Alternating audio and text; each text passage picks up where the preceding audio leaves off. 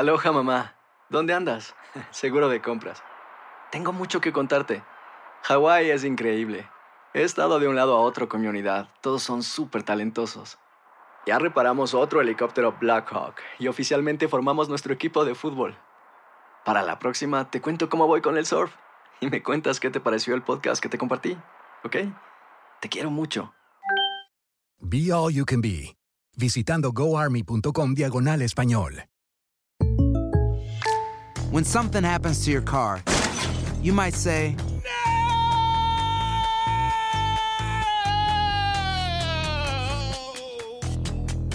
My car.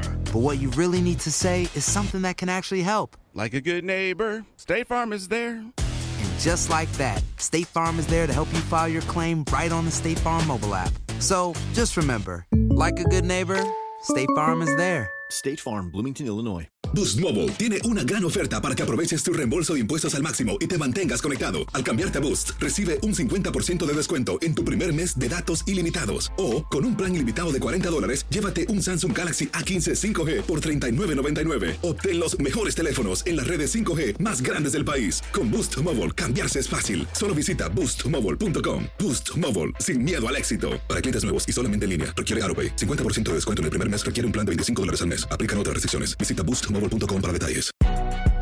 Si no sabes que el Spicy McCrispy tiene Spicy Pepper Sauce en el pan de arriba y en el pan de abajo, ¿qué sabes tú de la vida? Para, pa, pa, pa. Univision Audio. Enigma sin resolver es un podcast para mayores de edad. Algunos radioescuchas pueden encontrar el contenido del programa ofensivo. Se recomienda la discreción del radioescucha, especialmente para menores de edad. Soy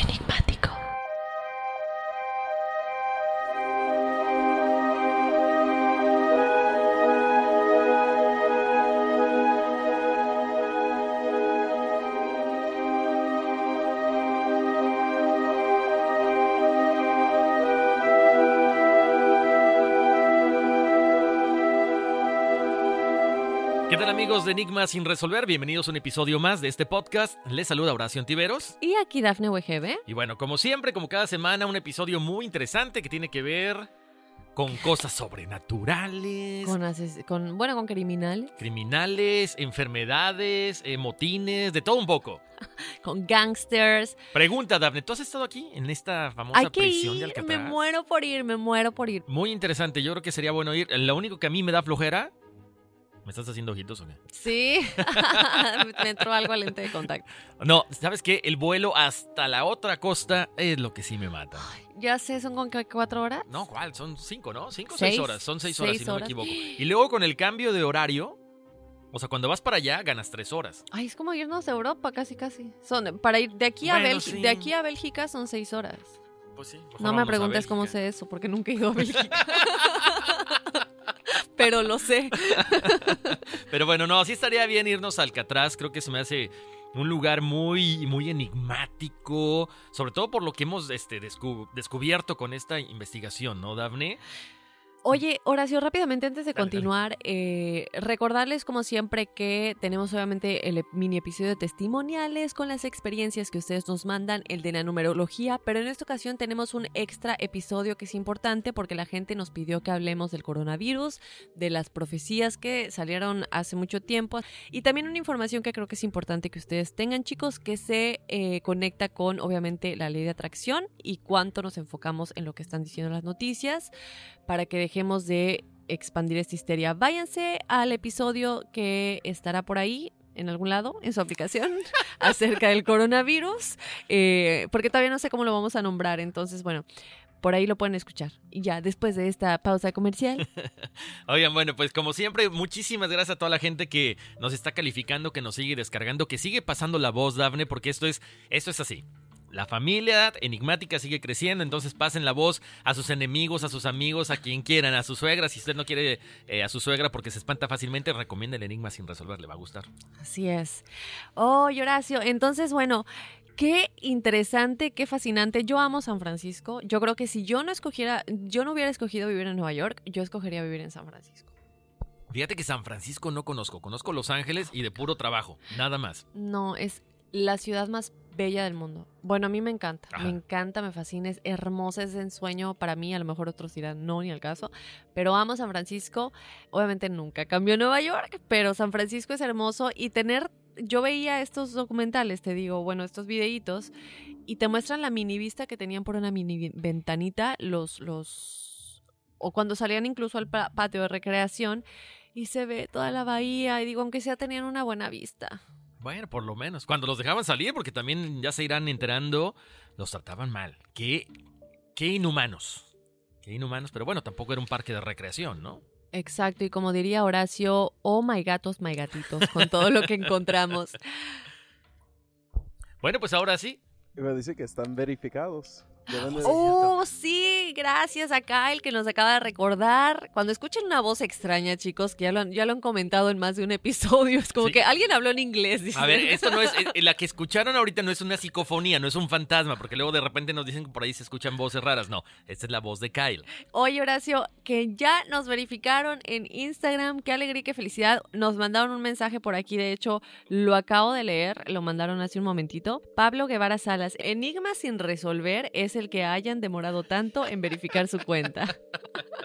Bueno, Gracias. Pero por fin, no, ah, gracias. Y bueno, a final de cuentas, pues gracias a ustedes también, ¿no? Obviamente es todo un proceso y, y cosas grandes vienen por ahí. Sí, ya nadie se puede hacer pasar por nosotros. Exactamente. Bueno, ahora sí, agárrense porque aquí arrancamos. Enigmas sin resolver.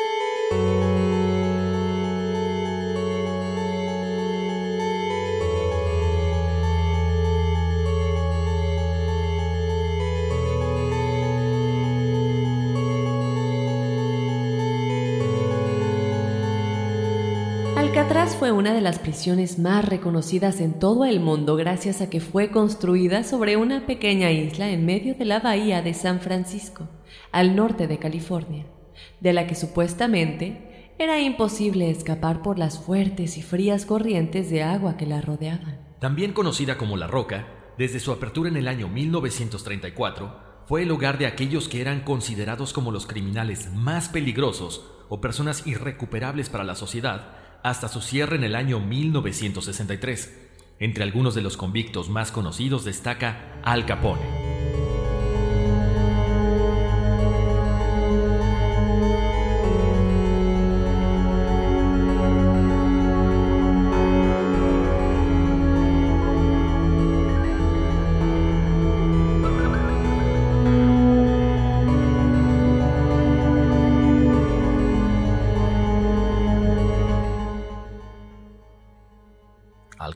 Los discos.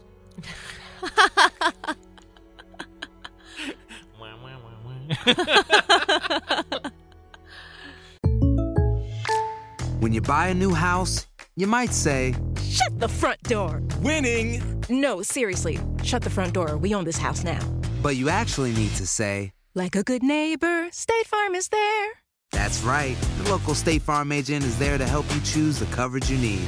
Welcome to my crib. no one says that anymore, but I don't care. So just remember, like a good neighbor, State Farm is there. State Farm, Bloomington, Illinois. Aloha mamá, ¿dónde andas? Seguro de compras. Tengo mucho que contarte. Hawái es increíble. He estado de un lado a otro con mi unidad. Todos son súper talentosos. Ya reparamos otro helicóptero Blackhawk y oficialmente formamos nuestro equipo de fútbol. Para la próxima te cuento cómo voy con el surf y me cuentas qué te pareció el podcast que te compartí, ¿ok? Te quiero mucho.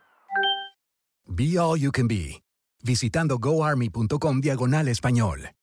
No hay nada como un teléfono nuevo, y si quieres uno ahora, aprovecha la oferta de Boost para estar conectado con los tuyos. Cámbiate a Boost Mobile y llévate un Samsung Galaxy A15 5G gratis. Boost tiene las redes 5G más grandes del país, con máxima señal, para que sigas tus sueños sin miedo al éxito. No esperes, visita ya tu tienda Boost Mobile local y llévate tu Galaxy A15 5G gratis. Solo en un Boost Mobile cerca de ti. Oferta por tiempo limitado, solo clientes nuevos. Requiere suscripción al servicio, un dispositivo por línea, impuestos adicionales. Aplican otras restricciones. Visita una tienda para detalles. Detalles. Save big money and transform your home with new appliances now at Menards. We offer the lowest prices and the largest in stock appliance selection. Ready to take home today. Check out top appliance brands, including KitchenAid, Maytag, Whirlpool, Amana, and Criterion. Upgrade your home and save big money on new appliances at Menards. Shop our entire selection of appliance options online today at menards.com.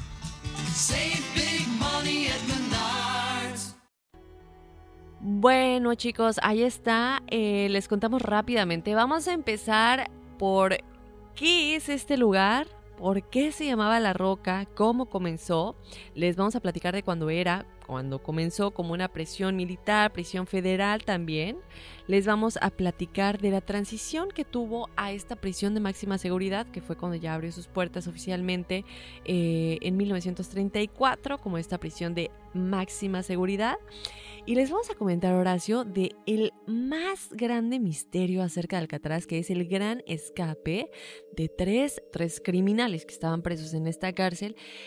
Y que bueno, realmente nunca se ha podido definir si se murieron o si sobrevivieron y simplemente desaparecieron de la faz de la Tierra. Muchos dicen que sí lograron escapar porque bueno, pues porque muchos años después uno de ellos mandó una carta al FBI diciendo que ya tenía 83 años y que sí habían logrado escapar. La abuela de él también y de su hermano dijo que recibía rosas todo el tiempo y que tenían que venir de él y otras cosillas por ahí que nos hace pensar que sí lograron escapar, pero les vamos a contar del gran misterio de este gran escape de Alcatraz y por qué muchos dicen que no, que se murieron, pero nunca se encontraron los cuerpos.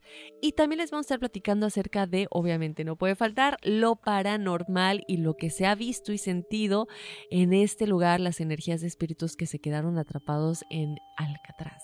Además, sabes que, Daphne, yo creo que hay siempre esta parte que mencionamos mucho en, los podcasts, ¿no? La parte eh, oficial, la parte que la, del gobierno, la parte que puede decir la CIA, el FBI, los que tú quieras. No, pues es que ahí no murió nadie. Pero si hay tantas energías y con la crueldad que se trataba a este tipo de presos, es que sucedieron muchas muertes seguramente ahí. No estamos asegurando, suponemos, porque hay demasiada actividad paranormal. Aparte tienen una morgue. Exactamente. Hay una morgue ahí. Digo, obviamente ya no está en funcionamiento, pero es parte de los tours, ¿no? Entonces, bueno, bueno chicos, les contamos que La Roca se convirtió en sinónimo de la isla de Alcatraz en la bahía de San Francisco mucho antes de que su penitenciaría albergara a los prisioneros federales más peligrosos e incontrolables en los Estados Unidos durante casi 30 años. ¿Por qué decimos esto? Porque estos prisioneros venían de otras cárceles alrededor del país, porque aquí no podían ser controlados y se consideraban de hecho un peligro para el resto de los reos. Esto eh, perdón, esta prisión funcionó entre 1934 y 1963, o sea, muy corto el tiempo que operó, ¿no? Pero la importancia histórica, chicos, de Alcatraz se remonta mucho más atrás en el tiempo y posee facetas muy interesantes acerca de historia de ladrones de bancos y secuestradores. En la isla se encontraba el primer faro en las costas del Pacífico de Estados Unidos y chicos, en ese tiempo esa luz guiaba obviamente a barcos dentro y fuera de esta magnífica bahía durante casi 125 años. Ahora, durante 75 años, la isla sirvió como prisión militar antes de 1934, cabe aclarar, para convictos únicamente del ejército de los estados occidentales y posesiones en el extranjero. Y esto también incluía a mucha gente que se ponía en contra del sistema, que iba en contra de cualquier cosa que el presidente quisiera o que eran parte de uniones o ya no querían ser parte de uniones y todo eso. Estamos hablando de sindicatos, para que muchos países se conocen como sindicatos, ¿no? Eh, y también durante 50 años, Alcatraz jugó un papel clave en la defensa del puerto de San Francisco. Ahora, Horacio, les comentábamos que esto comenzó como una prisión federal, ¿no? La isla de Alcatraz estaba destinada a convertirse en la primera prisión del ejército desde hacía ya mucho tiempo, chicos. Yo me pregunto, bueno, obviamente se piensa, pero ¿por qué deciden que este lugar se convierta en una prisión? Había mucha gente en contra, había mucha gente a favor, obviamente muchos pensarían que estando tan lejos, los presos tendrían un peor castigo estando ahí y no hay manera de escapar, pero hay gente que de verdad y literal se pusieron a nadar desde la isla de Alcatraz hasta San Francisco, básicamente, para comprobar que sí se podía cruzar nadando y, y sobrevivir, ¿no? Entonces les vamos a platicar más de esto más adelante porque había mucha gente peleando que no se abriera esta prisión, ¿no? En el verano de 1861, Enigmáticos, el comandante del Departamento del Pacífico, encontró una solución conveniente a los problemas del creciente número de prisioneros militares y de mejorar la seguridad básicamente militar al ordenar el traslado de prisioneros en la caseta de vigilancia del de presidio Alcatraz. Esto sucedió el 27 de agosto de ese mismo año. Seguramente, obviamente, nadie se imaginó que este sería el primer paso a una oscura historia de 73 años de La Roca. A finales de mes, los 13 primeros prisioneros locales en la caseta de vigilancia se habían unido a otros 13 que habían cruzado la bahía desde el presidio, chicos. Ahora, a pesar de una intensa búsqueda, no se encontró ninguna orden con fecha del 27 de agosto que ordenara que se hiciera la transferencia de sus prisioneros, pero sí se llevó a cabo. Y en 1874, en víspera del establecimiento de una prisión militar en Kansas, el ayudante general escribió, solamente para darles récord, de que esta transferencia de los primeros prisioneros que sucedió al inicio en 1800, porque mucha gente cree, y creo que es importante decirlo, la información que encontramos, todos decían que no, 1934, ahí empezó. No, no, no. La isla de Alcatraz tiene mucha más historia de prisioneros desde el tiempo militar, desde el tiempo del presidente Abraham Lincoln. Y, y regresamos a lo paranormal, de gente que era mala y terrible y que vivía en este lugar, cometían cosas terribles y que vivían en unas condiciones horrorosas, ¿no? Casi nada se registró con respecto a los castigos, además, que eran terribles, aunque en ese tiempo aún estaban permitidos. Imagínense, chicos, de qué tiempo estamos hablando y de lo que se hacía en Alcatraz, porque a pesar de que eran castigos permitidos, esto no se llevaba a cabo en todas las prisiones del país, Estados Unidos. Estamos hablando, por ejemplo, de gente que tenía que cargar la cadena y la bola, ¿saben? Caminas con esta cadena, duermes con esta cadena, te bañas con esta cadena, todo con esta cadena, que al final te termina cortando la piel, te termina eh, dando una infección terrible en la pierna y muchos les tenían que cortar las piernas porque la infección de tener esta cadena todo el tiempo con esta bola, ya sea cargándola en las manos o arrastrándola, todos los días 24/7 por años que estás encerrado ahí, bueno, obviamente se volvía algo inhumano, imposible de sobrevivir, ¿no? Si bien el número de prisioneros militares chicos en la isla durante la guerra civil nunca fue muy alto, la pequeña caseta de vigilancia estaba constantemente sobrecargada y aquí llega la condición en la que estos prisioneros vivían y por qué se conecta también a todas las terribles energías que se mantienen hasta el día de hoy en este lugar, ¿no? Para darles un ejemplo, la pequeña sala general de la prisión que estaba en el sótano, que no debería, no es condiciones para vivir, alojaba, chicos, a todos los hombres, a pesar de que dormían en el suelo y en masa, o sea, unos sobre otros, ¿no? En consecuencia, obviamente, el piso principal se convirtió en la prisión general, mientras el guardia ocupaba el otro lado principal que daba a la orilla del agua. En ese momento o más tarde, el sótano que antes alojaba a todos estos hombres se convirtió en un baño para los prisioneros. Pero luego viene la transición, Horacio, a la, máxima, prisión de máxima seguridad, que es lo que comentábamos, ¿no? En 1934. Exactamente, un cambio como que muy radical, sobre todo para la gente que, que, como tú mencionabas, o sea, San Francisco es muy bello, muy tranquilo, la gente está acostumbrada a que todo está en, en paz, ¿no? Entonces, ¿qué pasa con esto? Cuando Alcatraz eh, es eh, básicamente convertida en esta prisión de máxima seguridad, los ciudadanos de San Francisco no estaban nada conformes con esto. ¿Por qué? Porque imagínate tener a grandes eh, o, o, a uno de los más temibles reos en este tipo de, pues de prisión que está tan cercana a San Francisco. Entonces, ¿qué es lo que pasa? A lo largo de octubre de 1933, el San Francisco Chronicle enumeró a todos los grupos que se resistían a esta transición, no querían Alcatraz como prisión de máxima seguridad. El jefe de policía William J. Quinn la Comisión de Policía y la Junta de Supervisores de San Francisco se manifiestan en contra de esta prisión para gángsters en la isla. De hecho, un editorial en el Chronicle argumentaba que Alcatraz estaba demasiado cerca de la ciudad para ser un lugar que albergara a los hombres más peligrosos de la sociedad en todo Estados Unidos. Los gángsters profesionales, dijo, tendrían amigos externos que los ayudarían a escapar. Por lo tanto, pues la ciudad estaba como en peligro. Él relata que a lo largo de los años, 17 prisioneros militares habían escapado con éxito nadando o robando botes. Otros seis se habían escapado con distintos trucos. Así que la Federación de Clubes de Mujeres se une a las protestas también.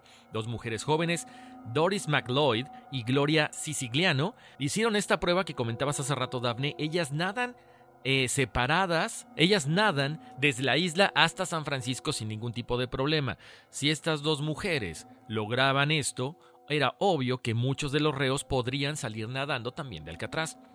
Entonces, bueno, ahí se arma todo un borlote. Después de mucha deliberación, de pruebas de seguridad, entre muchas otras cosas más, Stuart Iron Works, que era la compañía contratada en este caso para examinar todos los requisitos para que la prisión fuera, digamos, lo más segura posible, completa su trabajo a finales de julio y el 30 de julio específicamente de 1934 instruye a los guardias sobre el funcionamiento de los dispositivos de seguridad. El mismo día, la Guardia Costera y el Departamento de Policía de San Francisco prueban el equipo de radio e instruyen al personal de la prisión sobre el envío de mensajes y los pintores también terminan su trabajo el primero de agosto, o sea, todo estaba ya listo. Aquí hay una cuestión que yo no entiendo muy bien, Daphne. Se habla mucho de los tiburones, tú lo comentabas hace ratito. ¿Cómo estas dos mujeres fueron capaces de nadar desde la isla hasta San Francisco sin ningún tipo de problemas. Esa es una de las cosas que a mí me queda como que... Sí, yo creo que también lo que no comentan y buscamos varias fuentes de información, ahí no dicen en qué época del año lo hicieron, ¿no? Porque si lo hicieron, digo, a pesar de que el, el, clima en California no es tan frío como aquí en esta parte de Nueva York y el norte de Estados Unidos del este, sigue estando muy frío, ¿no? Entonces era imposible que lo hayan, para mí es imposible que lo hayan hecho y también se me hace curioso que como dices, no reporten este tipo de cosas, ¿no? ¿Cómo es que sin ningún tipo de protección? Yo estoy segura que seguramente tenían a lo mejor eh, balsas Sí, definitivamente. o ¿no? alguien que iba con ellas, porque digo, sí está muy raro que se están hablando que estos tres chicos de los que les vamos a platicar más adelante sí lograron escapar y dicen, no pudieron haber sobrevivido, llegamos a la conclusión de que fallecieron ahogados o congelados, simplemente pues no encontramos los cuerpos. Entonces, si están declarando esto porque saben que es humanamente imposible cruzar, yo creo que estas dos mujeres definitivamente, obviamente lo hicieron durante el verano y tenían algún tipo de, a lo mejor equipo junto a ellas. Exacto, además hay que recordar también, o sea, los, los tiburones no es que nada más estén en una zona, o sea, los, los tiburones y cualquier animal migra, entonces igual como tú mencionas, en determinada época del año es más factible poder cruzar a nado, ¿no? Pero bueno, continuemos con esto, les comento, el inspector básicamente checa la prisión que ya esté completa para el 2 de agosto. O sea, fue verdaderamente rápido. Ese mismo día, un pequeño grupo de prisioneros llega a Alcatraz, llega a la isla. Sin embargo, no le gusta todo lo que vio. ¿Por qué? Porque él desaprobaba que la biblioteca estuviera en la parte administrativa del edificio, donde supuestamente nunca deberían estar los reclusos. Obviamente, las rejillas de las celdas estaban sujetas por cadenas que se podían quitar fácilmente y usar como armas. Estamos hablando de los delincuentes más peligrosos del país, entonces tenían que estar cubriéndose por todos lados. La salida del bloque de celdas al patio de ejercicios estaba junto a una amplia repisa que daba acceso a la galería de gas en el exterior del edificio. Además, había demasiado vidrio en las torres de vigilancia. Fíjate, esta, esta parte yo la verdad me sorprendí, Dafne, y enigmáticos. Los guardias solteros estaban mal alojados en los viejos cuarteles de hombres prisioneros, donde no tenían instalaciones ni privacidad, ni espacio de almacenamiento, ni servicio de conserjería, y no había suficientes habitaciones para guardias casados. O sea, tenían que su visita conyugal los fines de semana casi casi.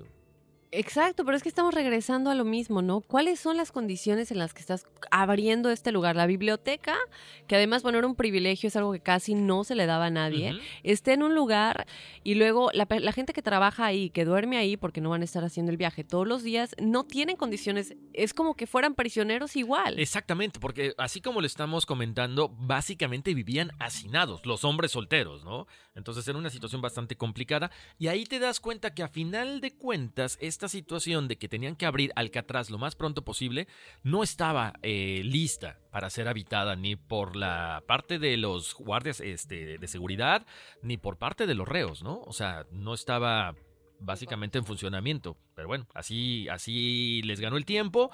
Entonces es que el presidio comienza a funcionar para 1934. Como lo hemos comentado, tuvo una vida muy corta, no llega a los 30 años de, como, como prisión formal. Para marzo de 1963, básicamente las puertas cierran y los últimos 27 convictos que estaban ahí son trasladados. Este edificio imponente y claustrofóbico albergaba 336 celdas. En el momento de mayor ocupación estuvieron ocupadas 302 de ellas y a lo largo de su historia solo estuvieron detenidos ahí 1.545 prisioneros, desde ladrones de bancos, asesinos, estafadores, contrabandistas, los más peligrosos e indeseables del país. Obviamente de quien nos, de quien nos acordamos más, pues de Al Capone, este famoso gángster. La cárcel se hizo famosa como la más inexpugnable del planeta.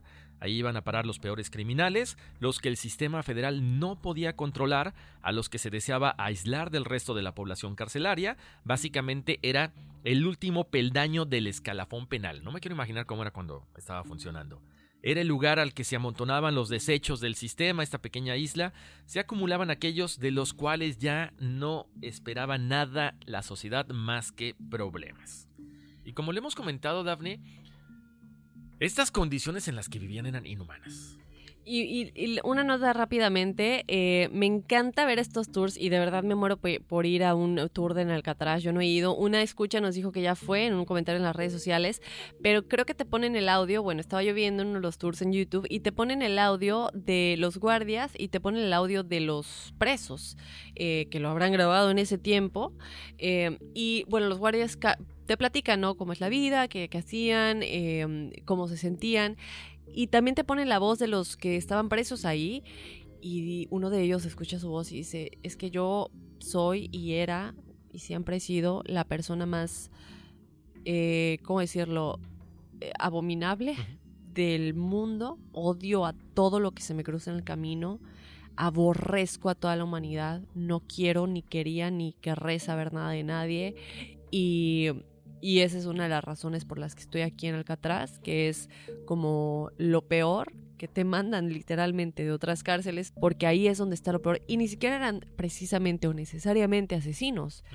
Podían ser gángsters como Al Capone, que murió luego de sífilis, porque de hecho en la, en su- en la prisión él ya estaba muy deteriorado, ya tenía enfermedad mental eh, y todo lo que, bueno, la sífilis te puede causar, que lo adquirió de una prostituta con anterioridad antes de, estar en Alcatraz y terminó muriendo en su casa en Miami. No, no, no, eh, y qué bueno que lo comentas, ¿no? Porque sabes que también, Daphne, mucho se comentaba de lo que decías de Al Capone y de todos los reos.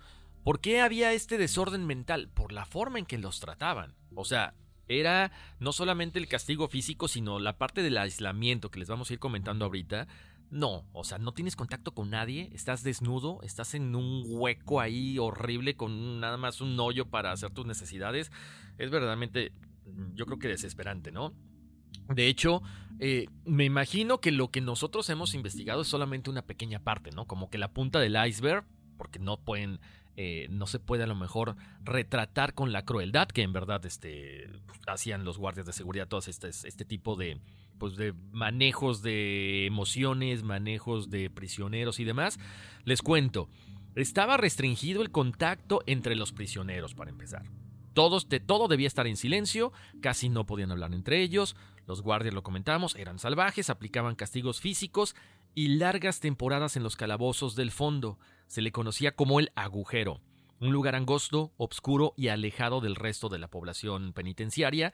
Ahí no había ni siquiera luz artificial, estaba la persona desnuda, solo y además abandonado por varias semanas sin contacto con nadie. Este aislamiento era una política permanente. Ni siquiera podían tener contacto durante las comidas, casi no existían las actividades recreativas. Era tal la tensión con este clima represivo que debieron relajar algunas reglas con el correr de los años porque se empezaron a repetir automutilaciones y además intentos de suicidio. Así los presidiarios pudieron empezar, entre otras cosas, a practicar música y ver películas de vez en cuando. Es que, digo, yo no sé si está mal lo que voy a decir, pero yo creo que nadie se merece eso. No importa lo que hayas hecho, yo creo que hay otras maneras como de, de ayudar a mejorar a esa persona. Y también hay otras cosas que, bueno, estamos hablando del calabozo en este momento, que son los que se iban a la oscuridad.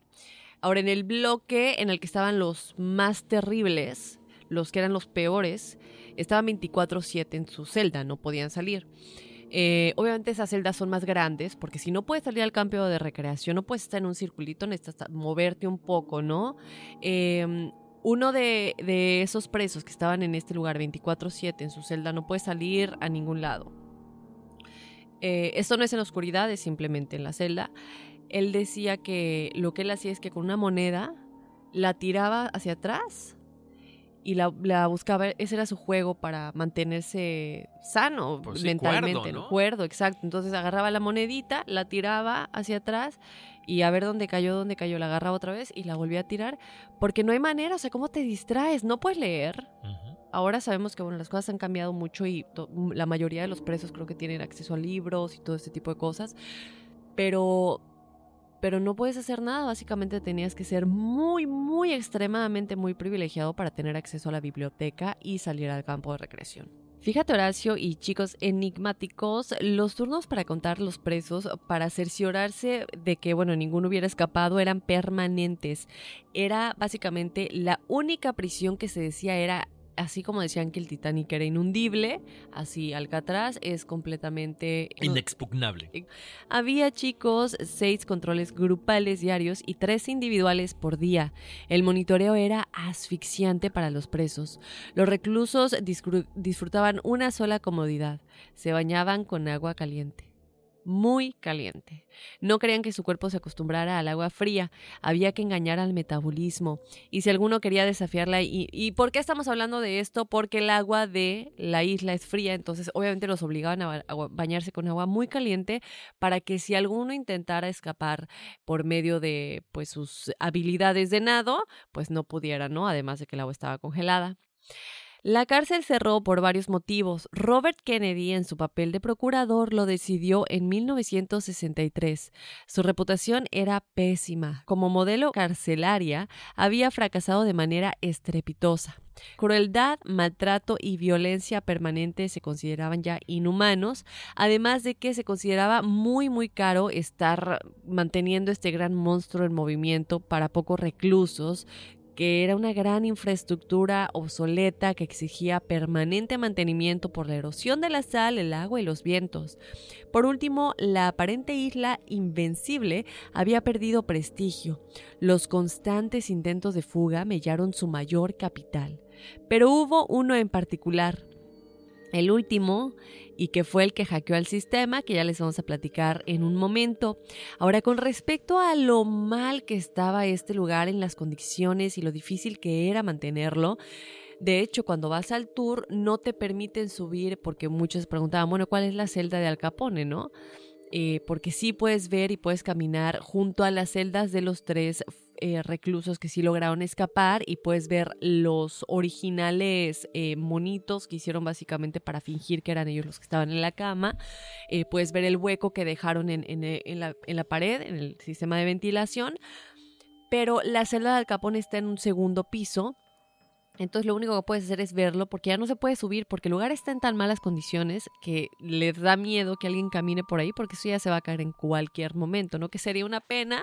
Claro. Ojalá podamos ir antes de que, de que se caiga, ¿no? Pero en uno de esos videos sí se logra ver con la cámara la celda de Al Capone que la tienen abierta, no tiene ningún anuncio ni nada, pero la tienen abierta para que se distinga que es la celda de Al Capone y curiosamente tiene una pelota de béisbol que él dejó ahí en la mesita y se logra ver de lejitos la pelota de béisbol eh, que tenía en su celda. Que ya ni ha de ser la original. Bueno, hay A que... lo mejor ya no, pero Yo creo que no, pero sabes que hay que recordar también. Fíjate, eso, eso también me llama la atención, Dafne. Es un lugar, es un museo. Yo creo que se vale a lo mejor restaurar las, las escaleras, porque a final de cuentas es un, atrac- un atractivo turístico y te cobran por llegar ahí. Entonces, si de repente te cuentan que allí estuvo Al Capone, pues lo que tú quieres es verlo, ¿no? O sea, acercarte lo más posible. Fíjate que yo me preguntaba eso, Horacio, cuando hacíamos la investigación, porque yo dije, bueno, la gente sigue pagando por ir y solamente te dejan entrar a la parte de abajo. Y sí tienes un muy buen tour, la verdad es que el tour es muy bueno y muy completo, pero aún quieres ver todo. Claro. Y sobre todo si la, la celda de alguien tan famoso, y Al Capone, que es uno de los más famosos presos de este lugar, está en un segundo piso, ¿no? Que no puedas experimentar, entrar y decir, aquí estuvo él, estoy parado en el lugar en el que él estuvo. Devuelvan las entradas, por favor. When you buy a new house, you might say, Shut the front door! Winning! No, seriously. Shut the front door. We own this house now. but you actually need to say, Like a good neighbor, State Farm is there. That's right. The local State Farm agent is there to help you choose the coverage you need. Welcome to my crib. no one says that anymore, but I don't care. So just remember, like a good neighbor, State Farm is there. State Farm, Bloomington, Illinois. No hay nada como un teléfono nuevo, y si quieres uno ahora, aprovecha la oferta de Boost para estar conectado con los tuyos. Cámbiate a Boost Mobile y llévate un Samsung Galaxy A15 5G gratis. Boost tiene las redes 5G más grandes del país, con máxima señal, para que sigas tus sueños sin miedo al éxito. No esperes, visita ya tu tienda Boost Mobile local y llévate tu Galaxy A15 5G gratis. Solo en un Boost Mobile cerca de ti. Oferta por tiempo limitado, solo clientes nuevos. Requiere suscripción al servicio, un dispositivo por línea, impuestos adicionales. Aplican otras restricciones. Visita una tienda para detalles. Save big money and transform your home with new appliances now at Menards. We offer the lowest prices and the largest in stock appliance selection. Ready to take home today. Check out top appliance brands, including KitchenAid, Maytag, Whirlpool, Amana, and Criterion. Upgrade your home and save big money on new appliances at Menards. Shop our entire selection of appliance options online today at menards.com. Save big money at Menards. La cárcel tenía varias torres de vigilancia, un ejército de guardias armados en turnos continuos, varias puertas de rejas para clausurar el acceso y la comunicación entre los distintos sectores, la iluminación del faro, un protocolo anti-escapes que se actualizaba anualmente y obviamente un gran aliado natural, el helado y tempestuoso océano Pacífico que era el mayor enemigo de cualquiera que quisiera escapar. Sin embargo, hubo muchos intentos de fuga en sus casi tres décadas de vida. Fueron chicos, 36 prisioneros en 14 intentos los que trataron de escaparse. 23 fueron descubiertos a plena tarea. 6 murieron por disparos de los guardias y los tres que, que al final se escaparon supuestamente exitosamente, permanecen desaparecidos, no se sabe si sí o si no, ya les vamos a platicar más adelante de la carta que recibió el FBI en 2013 supuestamente de uno de ellos. Y que decía, ¿no? Que quería a cambio con tal de salir, a la luz. Oye, Horacio, pero hablando de estos escapes, yo quiero que nos cuentes, lo, lo- lo platicábamos fuera del aire, y este es uno de los escapes más sangrientos que sucedió en 1946 y también uno de los más famosos, ¿no? Además del del gran escape. Exactamente, a ver, pongan atención. En mayo de 1946, un intento de escape se convirtió en un sangriento motín. Se le conoce como la batalla de Alcatraz. Está por todos lados porque fue verdaderamente sanguinario. En este caso, seis reclusos toman el control de la cárcel. Primero dominaron el cuarto de armas, que era lo más importante para ellos. Luego obtienen las llaves del patio principal. Toman a los guardias como rehenes y actúan sin contemplaciones. Recuerden, son eh, prisioneros que no tienen nada que perder, al contrario, lo, único que quieren es libertad, es como que la escoria que está ahí en Alcatraz, entonces van al todo por el todo. La violencia era normal, era su norma, ellos ya saben. El plan era usar como escudo algún oficial y cruzar en bote hasta el lado de San Francisco. Pero el problema aquí radica en que no consiguieron, con- eh, no consiguieron tener las llaves de la puerta principal. Quedan encerrados, ya no hay vuelta atrás. Entonces, ¿qué tienen que hacer? Pues simple y sencillamente combatir contra los guardias. El combate se dice que duró varios días. 48 horas después de la captura, asesinaron a los dos rehenes. Tres de los detenidos continuaron luchando.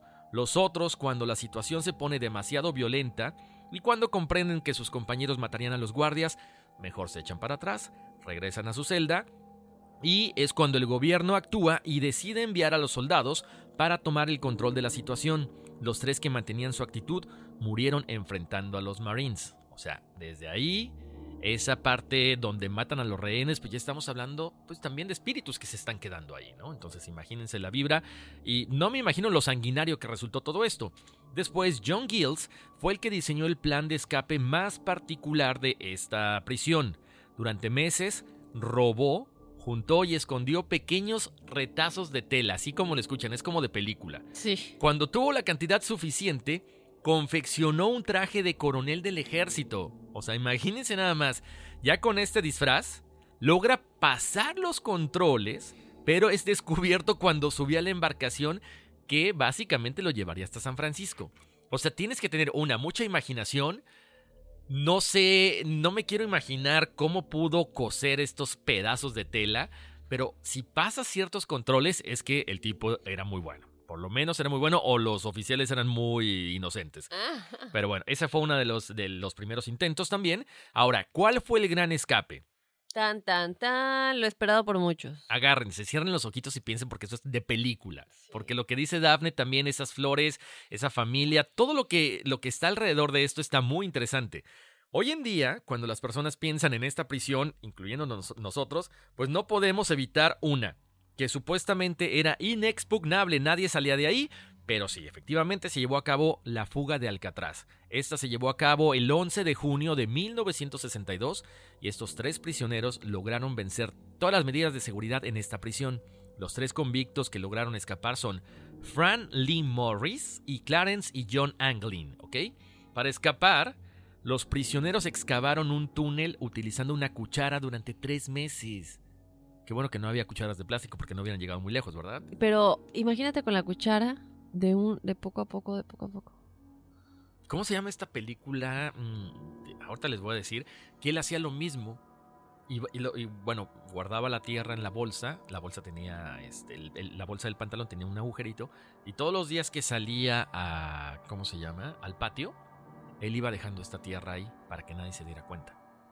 También creo que tenían unas navajas o mostraban por ahí los, los instrumentos que habían usado para lograr hacer los huecos. Obviamente la puerta era muy chiquita, la puerta de la ventilación era muy pequeña, chicos. Entonces tenían que tener como algo, incluso uno de ellos se ve que utilizó como un taladro que construyó manualmente ahí y que eh, cómo tapaban el ruido cuando el otro em, jugaba con su, perdón, eh, tocaba su armónica, entonces se ponían de acuerdo para que a tal hora el uno de ellos tocara la armónica y el otro pudiera estar el taladro hecho en casa, básicamente un, un homemade taladro que hicieron ahí poco a poco, agarrando cosas de la cocina, de aquí, de ahí, y, y, y era gente que wow, criminales que realmente con una, un coeficiente, perdón, intelectual muy, muy, muy alto, ¿no? Ah, la, la película que les decía a Daphne y Enigmático se llama de... Ah, ¿Por qué no hay internet aquí? Siempre me pasa lo mismo.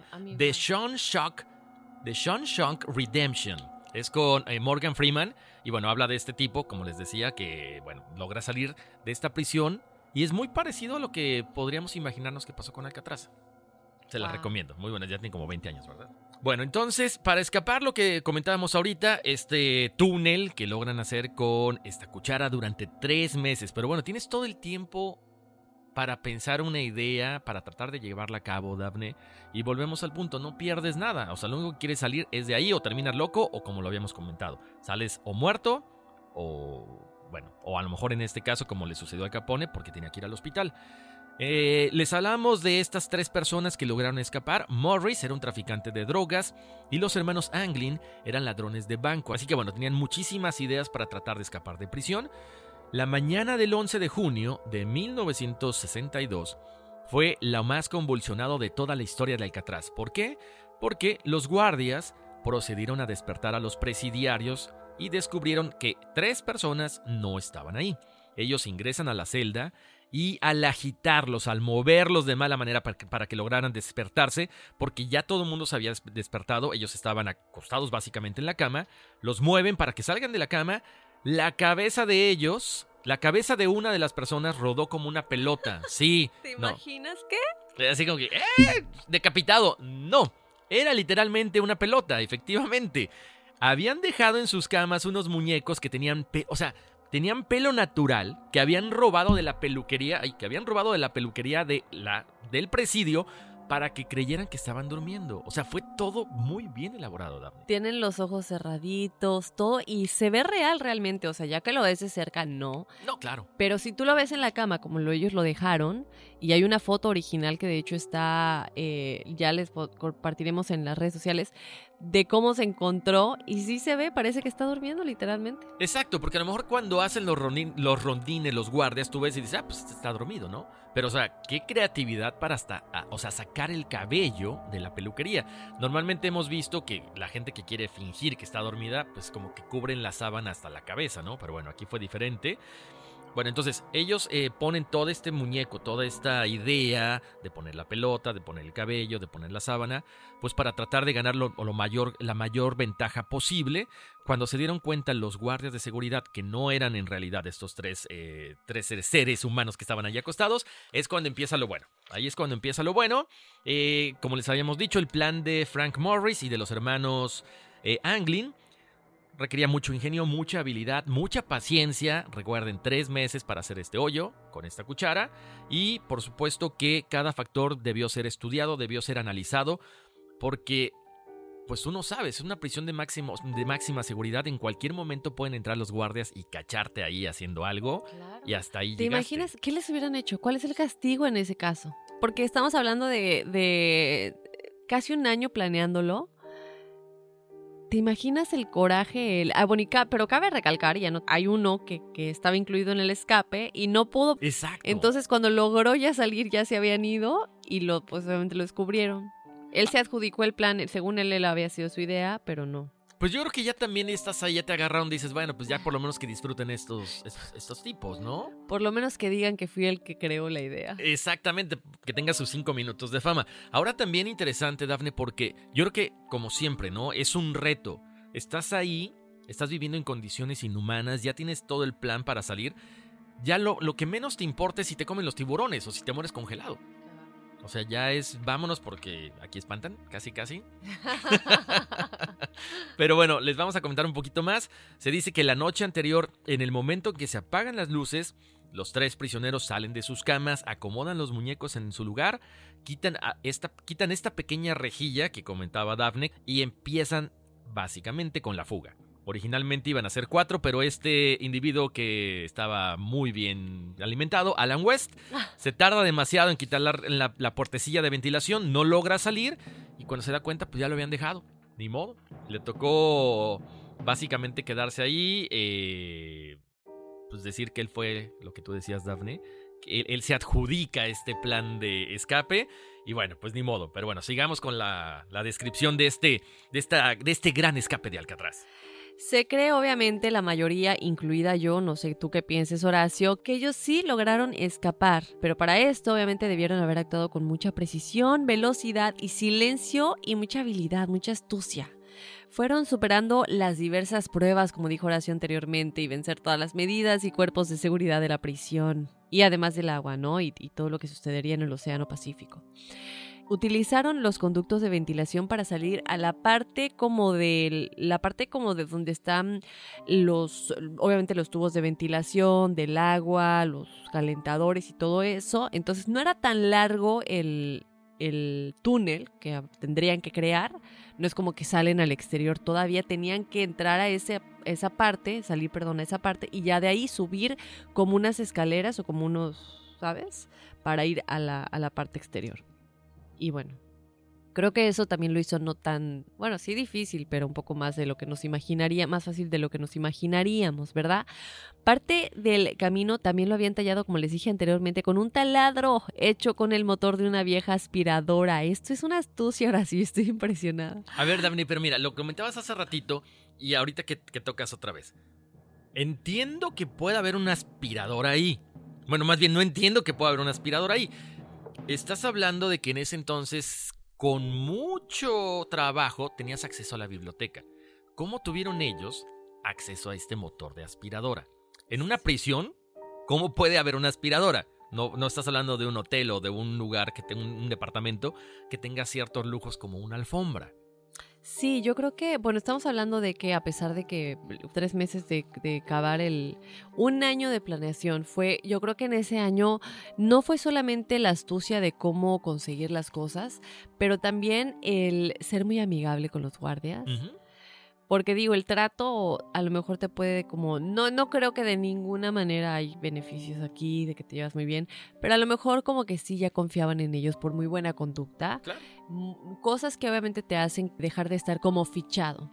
Eh, entonces, pues sí, pero muy interesante. Yo siento que el coeficiente intelectual de estos tendría que haber estado muy alto. Pues sí.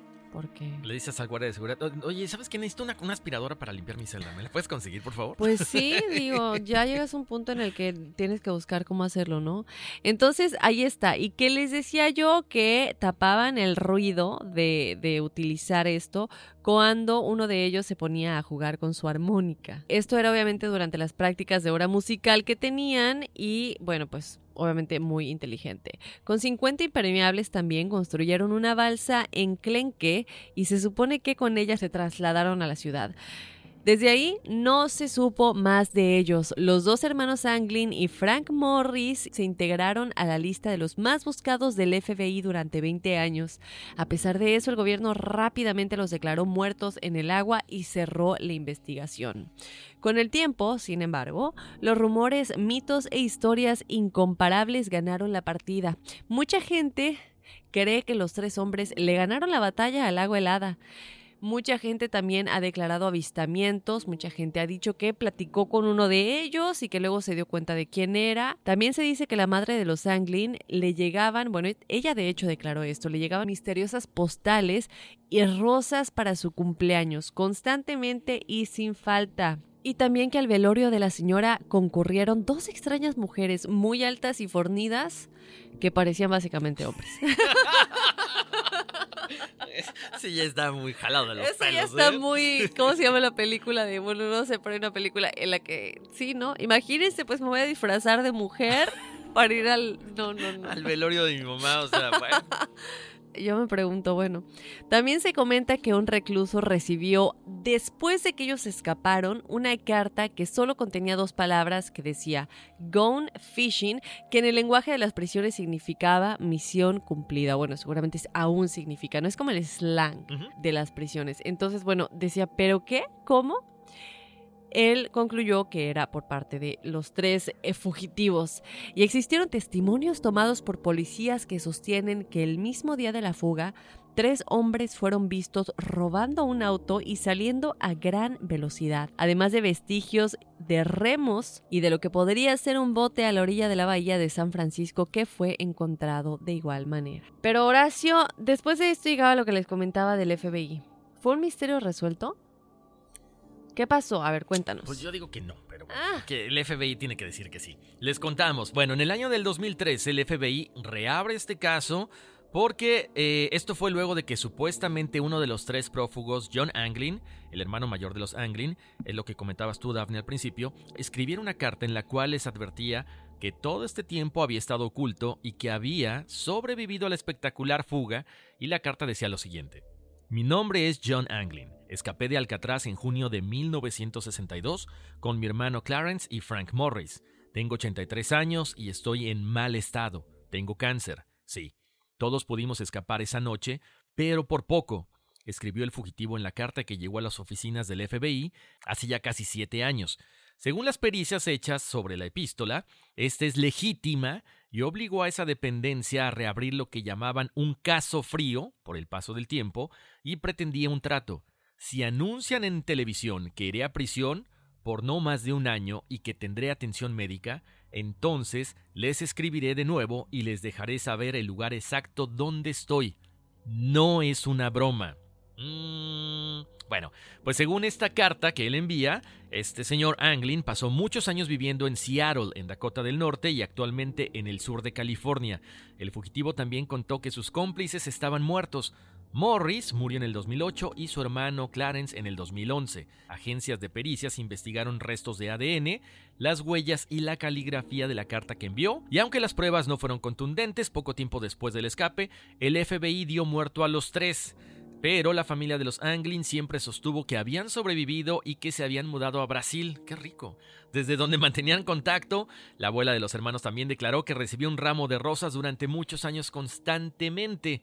Los hermanos habían sido trasladados a Alcatraz desde el penal de Atlanta, donde habrían intentado fugarse, aunque sin éxito. Su relación con Morris les dio el coraje de hacerlo nuevamente, pero esta vez con mayor inteligencia. Y lo de Brasil también eh, se alega porque hay una foto que salió en donde están dos hermanos en Brasil, o bueno, se cree que están muy parecidos a los Anglin, a los hermanos Anglin, y son eh, dos señores ya mayores que están como en el exterior. Los dos tienen lentes de sol, pero sí se, ven muy parecidos. Obviamente ya personas que se ven que ya están mucho mayores, no cuando, cuando estaban en la cárcel, pero eh, creo que de ahí también nace mucho la fuente de que la gente cree que sí se fueron a Brasil. ¿Sabes qué? Eh, a mí me llama la atención eso, Dafne, porque cuando estábamos investigando que yo me voy más por Brasil. Porque también quedarte en la misma zona, eh, o sea, en Seattle, cerquita de San Francisco, en California, se me hace muy riesgoso, porque a final de cuentas, pues eran de los fugitivos más buscados del FBI. Entonces había carteles de ellos por todos lados. Se me hace muy arriesgado, ¿no? Yo sí me voy por la parte de que se fueron a Brasil. Entonces, chicos, déjenos saber si ustedes creen que lograron escapar y simplemente pues fueron muy muy inteligentes. Yo soy de esa parte o si ustedes creen lo que el FBI creyó en su momento, que fallecieron en el agua, que no sobrevivieron y los cuerpos simplemente no los encontraron.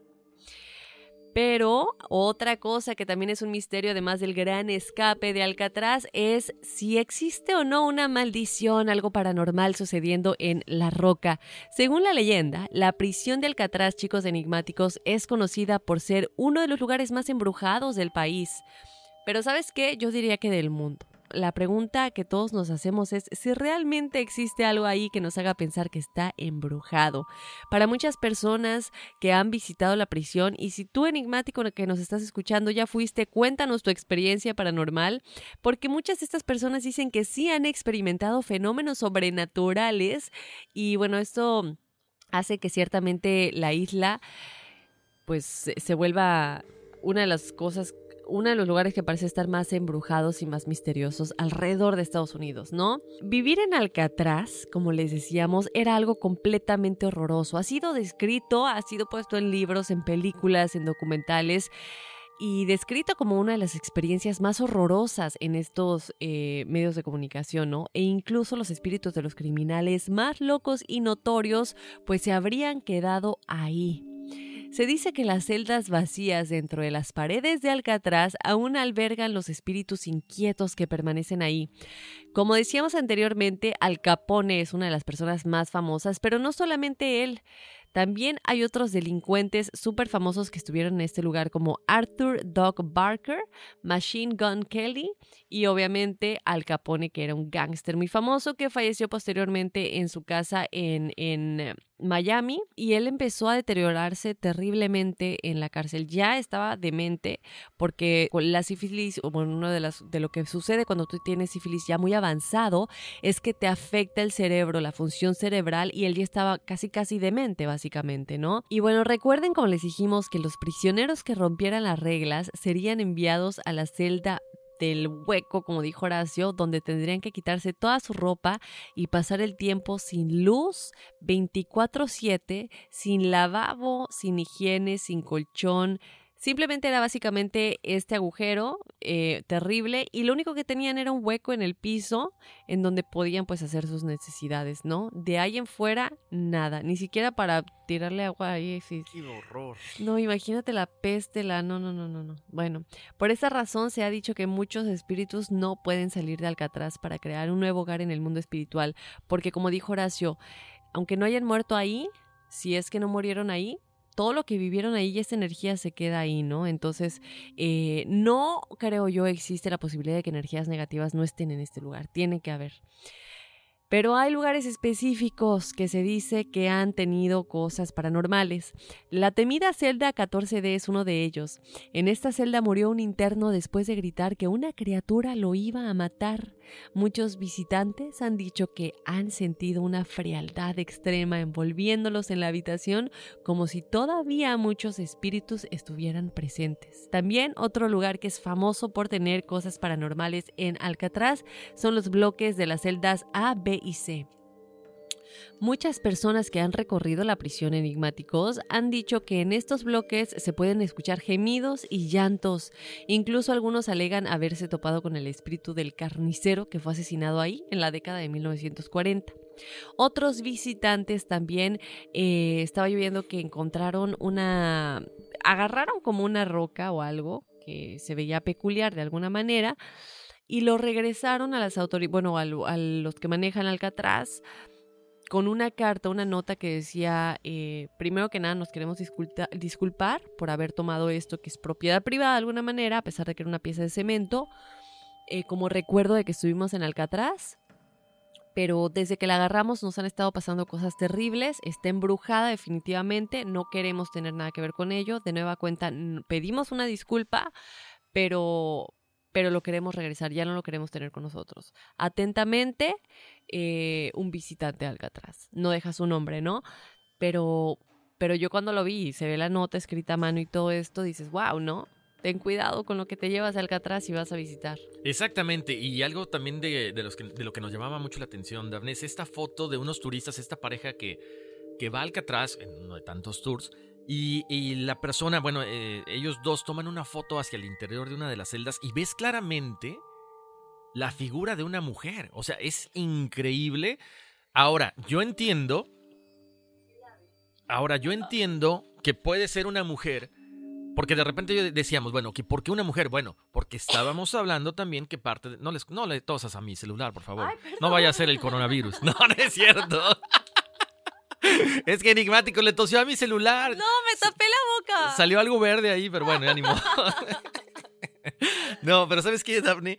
Eh, puede ser entonces esta señora, eh, bueno, esta mujer o alguna de las esposas de estos guardias que precisamente estaban ahí trabajando y que era en la parte donde estaban, bueno, en la parte de, de- de los guardias casados, ¿no?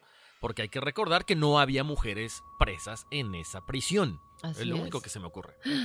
Wow. Bueno, ya, chicos. ya me dio cosita agarrar que, ay, perdóname No la cierto, vida. no es cierto. Eh, creo que tenemos algo por ahí, desinfectantes. Bueno, chicos, esta es la historia de Alcatraz. Creo que cubrimos cosas importantes. Obviamente, toda la historia de Alcatraz y todo, todo, todo. Hay un, un website que te comentaba ayer eh, que está buenísimo. Si lo quieren checar, toda la información está en inglés, pero está de verdad, si aman el tema de Alcatraz, chicos, tiene todo. El sitio web se llama Eh, se lo voy a dejar, se lo vamos a dejar también en la descripción para que estén muy pendientes si les gusta, como les dije, todo está en inglés, pero pues igual y te da la opción de traducir la página a Google. Eh, hay fotos originales y te habla desde que comenzó desde los 1700 y cómo todo se fue desarrollando. Y obviamente te, te muestra ya hasta lo que sucedió con el gran escape, te habla de lo paranormal, bueno, tiene de todo. Así es. Y por cierto, si ustedes tienen fotos de cuando han ido a Alcatraz, compártanla con nosotros. Tenemos muchas ganas de ir. No, bueno, no, no creo que te haya tocado la oportunidad de, de ver esta serie, Daphne. Ya tendrá uf, como unos ocho años, yo creo. Que se llamaba Alcatraz, precisamente. Y tenía que ver con eh, unos policías que estaban investigando de repente apariciones de prisioneros que estuvieron en Alcatraz. Era como una, una cuestión de puertas dimensionales. De repente los que estuvieron ahí y que habían fallecido aparecían en el presente. La voy a ver. Es, eh, ¿Está buena? Mira, es que el problema es ese. A mí me gustó porque tenía una parte pues, de la historia de Alcatraz, la parte de la ficción y los fantasmas y todo esto. Pero aparentemente a la gente no le, no le gustó, no funcionó, duró una temporada y Oh. fue pues cancelada. Pero era muy buena, muy interesante. Y hay varias películas que hablan del gran escape también. Entonces, que chequen todo esto, chicos, que nos dejen saber qué es lo que piensan ustedes de este tema y que nos dejen saber si ustedes creen que los hermanos Anglin y Frank Morris lograron escapar y obviamente si ya fueron, que nos cuenten sus experiencias. Exacto, y si nos van a compartir las fotos, no se les olvide importantísimo. En el email, pónganos ahí un, este, la leyenda que diga, pueden compartir las fotos, eh, no hay ningún problema, porque si no nos ponen esto, no podemos, desgraciadamente, hacer uso de esas fotografías en nuestras redes sociales. Y bueno, así llegamos al final. Lo mismo obviamente con los testimoniales, que nos escriban a enigmas.univision.net su experiencia, pero como dice Horacio, siempre incluyendo desde el principio el mensaje que nos autorizan a compartir o que nos autorizan a compartir, pero que quieren permanecer anónimos. También es eso, muy importante. Y denle eh, like a todas las publicaciones que ponemos en nuestras redes sociales en Facebook e Instagram como Enigma sin resolver. Y también que nos califiquen en su aplicación. Nos pueden calificar en Apple Podcasts. Ahí nos dejan una notita, lo que ustedes quieran, y el número de estrellitas también que quieran. Y obviamente suscríbanse en Spotify y ya.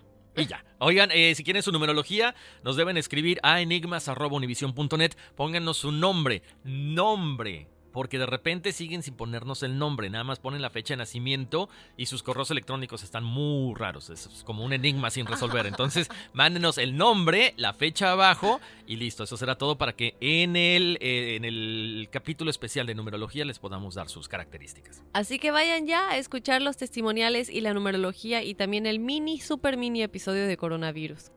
Y bueno, pues vámonos que aquí espantan. Uy, sí. Soy enigmático.